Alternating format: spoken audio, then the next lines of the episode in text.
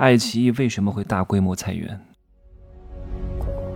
没有事实，没有真相，只有认知，而认知才是无限接近真相背后的真相的唯一路径。Hello，大家好，我是真奇学长哈。今天呢，来聊一聊行业动态，爱奇艺大裁员，这一轮裁员真的是非常严重啊。不是裁基层员工啊，是裁那些很多收入很高的中高层啊，业绩不达标立刻淘汰呀。有些部门裁员比例达到百分之五十啊，各位你想想看吧。哎呀，今年是真的不好过啊。但是这个新闻呢，我们要看为什么会裁员，以及裁员之后呢，我们应该怎么去做，这才是我们看新闻的要义，而不是热闹。很多傻子呀，真的。有些人愚蠢的要命，被别人洗脑了啊，然后看到哪家公司裁员，就开始发朋友圈，你看啊，上班不靠谱吧？啊，甲甲叫什么？甲骨文公司啊，甲骨文公司是一家美国的公司，很厉害的，在中国的研究院大量裁员，你看上班不靠谱吧？这么好的公司都裁员了啊！你看爱奇艺也裁员了，教培行业也裁员了，所以呢，你跟我们来干直销啊，你跟我们来干微商是最靠谱的啊，要有副业。这些人永远都是没有学好经济学的，整个经济是联动的，是流动的。你以为别的行业不好，你的行业就会好啊？人家都没钱了，哪有钱买你的东西啊？要把你的这个开支砍掉，只满足最基本的温饱需求。温饱需求是不需要涂脸的，是不需要用保健品的，是不需要用昂贵的护肤品的。你的生意能好吗？所以呀，蠢。所以啊，我们做事情一定要站在一个更高维度的视角去看待这个事情的前中后端啊，一定要有时空角的思维。是什么样的一个事件导致这个事件的发生？这个事件又会引发什么样的连锁反应？你能够提前预判这些事情，你就明白哪些股票能买，哪些不能买，哪些是该做，哪些不能做。就像现在还有人让我去做直销，你觉得我能做吗？对吧？哪怕我很有影响力，真的每天加我的人很多，我的微信也有很多人，我也很有影响力和号召力。真的，我很多，我用过东西，别人都问我在哪买的，我说了我就信。但是我不能做这个生意，因为你的信任力和影响力是好不容易积累起来的，你是不可以随意透支的。你一定要保持公信力，哪怕我破产了，我依然可以东山再起的原因在哪里？是因为我的信任度还在，影响力还在。而有些人。他破产了，就再也起不来了。因为他为什么会破产？因为他骗了很多人，啊，他薅了很多人的羊毛，让别人的利益受到了极大的损失。这种人破产是很难再起来的，因为他的信用资产已经完全破产了。这种人啊，永远都很难谷地反弹，好吧？来，爱奇艺的这个事情，各位，你看哈，为什么会出现这样的事情？我好好的捋一下。首先，我是从传媒行业出来的，我之前做了一个。呃，这个科普类的医美综艺节目也是跟爱奇艺合作的，内容和广告它本身就是一个非常对立的东西啊。以前电视台的模式是什么？就是生产好的内容，然后把内容的部分时段卖出去，然后广告商过来投广告。你看我的好内容，然后听一下我的广告；看我的好内容，听一下我的广告。但是这个是相斥的，你知道吗？就是我们看过很多电视台啊，都会说我们开始放广告了哈，然后离广告还有多少秒？你看，他虽然收了广告上的钱，但是他居然还说，你们赶紧去上厕所吧，啊，我现在放广告放三分钟，然后三分钟之后呢，你再回来，然后给观众一个很好的预期，说这三分钟之内啊，你可以不用看，你说这不是很相悖吗？所以他这种模式就不对。他就很难走得很长远，这也是我跟很多博主讲，为什么很多博主做自媒体的挣不到什么钱。各位，你们看看我的节目，在对比那些所谓的有很多很多粉丝的那些博主，我们的商业模型是完全不一样的。他他做的内容啊，就是还可以啊，就是四平八稳，你懂吗？不可能像我这么。非常有个人特色的，他们就非常四平八稳，把这件事情讲明白。但是我对这个人的感知力非常弱，那他们就不走我这个模式，他们走的就是接商单。有很多人找我去做做广告的，我都不做的。今天又有好几个，又是什么百词斩的推广，让我给他做个视频。我说我真的没法接你这个广告，我给你做个视频啊，在消耗我的信任力，而且呢，我还要单独给你去创作，然后呢。我又不是什么一千万粉丝的这种博主，也收不了你多少钱啊！差不多一千万粉丝的博主啊，做这种商业财经类的比较值钱的，大概的广告费能收到七八十万啊。但是呢，你要想做到一千万的这个粉丝量的话，你就需要你的节目呢，相对来说在四平八稳当中有一点点突出。像我这种是绝绝对不可能的，因为我的主观色彩太强，因为我不走那个模式，因为我很清楚，靠那个很难走得长远的。你哪有那么多广告可接啊？而且你每接一次广告都是在损耗一次信任的，没有人爱看广告的，人都是排斥广告的。所以我一直都说，最低端的模式就是走啊，做大粉丝量，然后把粉丝打包售卖给这些商家，然后换这个广告位来挣钱，这是非常古老和落伍，以及很难赚大钱的一种模式啊。哪怕你暂时很红火，但是你要清楚哈，一旦你的广告效果出现了一点点的偏差。有几个不好，接下来就会连锁反应，就不会再有人找你打广告了。所以这个很难持续的。所以我从来就没有想过要走这个模式，因为我是做传媒行业出来的，我太清楚应该怎么走啊。你看爱奇艺、爱优腾，其实大多数都是在走这个模式。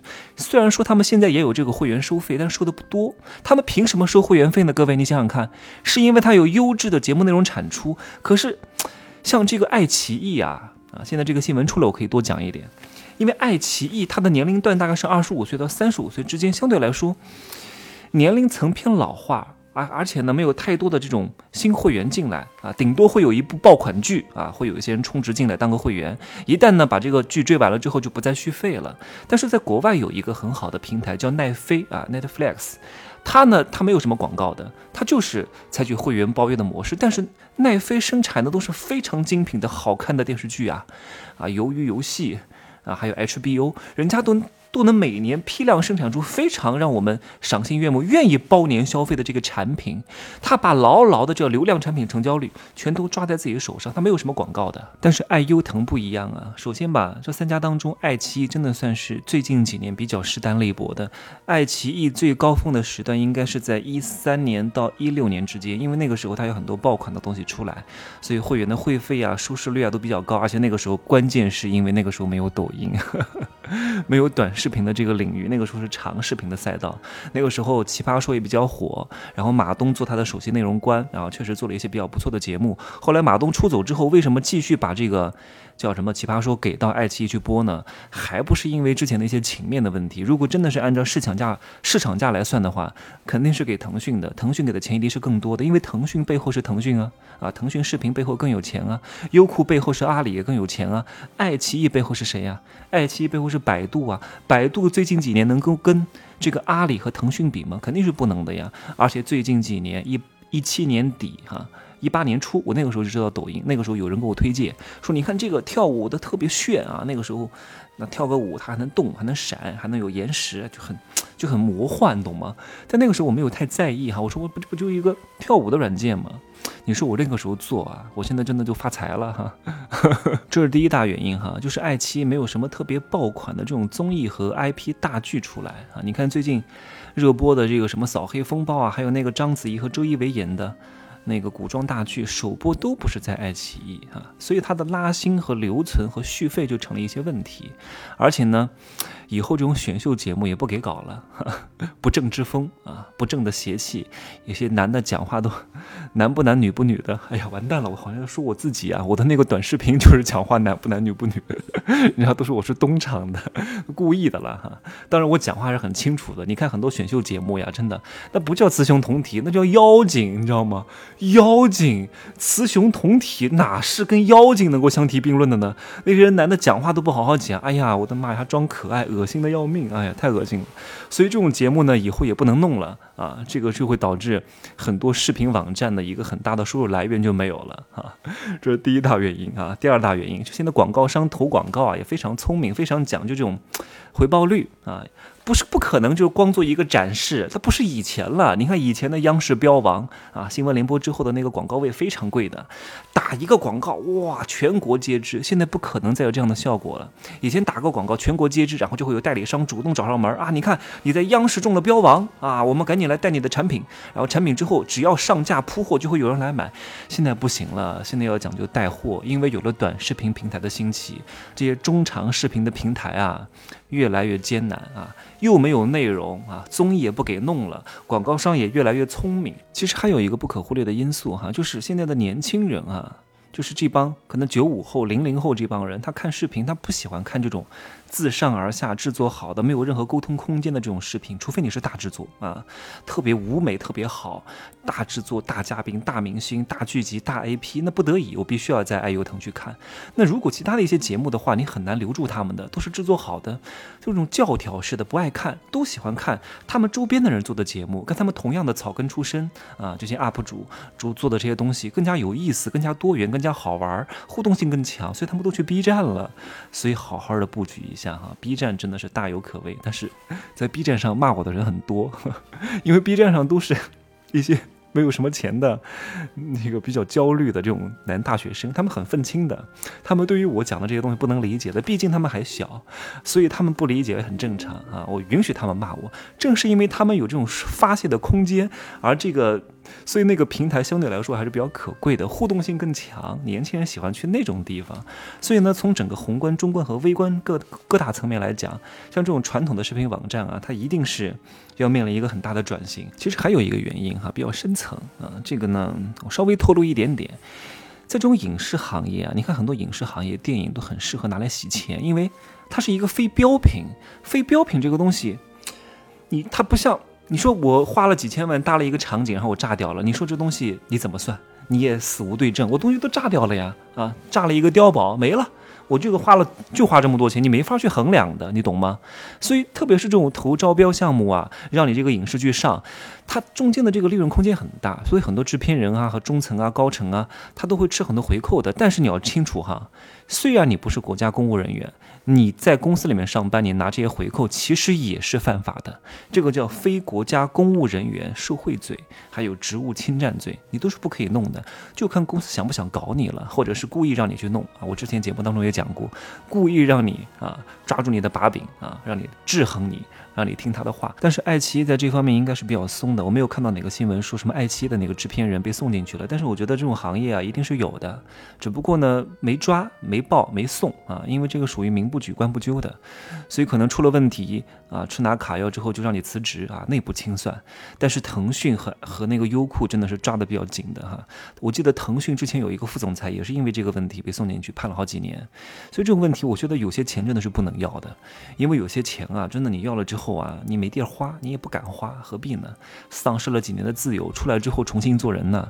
出来之后也很难再翻身了，因为你这种东西见不得光，哪个公司敢要你啊？除非你自己成立一个公司。但是因为你这个罪它不光彩啊，就是道德有问题。虽然说我知道很多人也在做，但是你明面上讲出来了。别，你懂吗？啊，我就讲这么多啊，是省略号。所以呢，现在整个影视行业也不是很好啊，综艺节目也不能做，那收入也锐减，那这个时候肯定要内部整顿了啊！你们要把更多的精力放在内容制作上，而不是搞什么吃拿卡要。所以呢，我觉得这次像这种裁员也是势在必行啊，敲山震虎，让你们知道知道厉害啊，必须要搞一批人下去啊，要有这种末位淘汰机制。啊，这样的话才能把大家的这种斗争性啊、这种竞争力意识啊、狼性啊发挥出来，不然的话永远都是，哎呀，挺好的，搞什么内容啊啊，随随便便就能挣那么多钱，搞那么多内容干嘛呢？也确实要弄了哈。我讲了这么多呢，也不是让各位听故事，你得懂得。接下来的方向是什么？接下来哪些东西不能投？哪些行业不能进？啊，你知道哪些该进退有度？哪些仓该减持减持？哪些该加加仓？啊，哪些该再抛一点？你知道这些事情对你才是有用的。永远都听故事有什么用呢？把思想、思维、认知转化为行动，行动才能产生结果。好吧，就说这么多啊。可以加我的微信“真奇学长”的拼手字母加一二三零，备注喜马拉雅，通过概率更高。再见。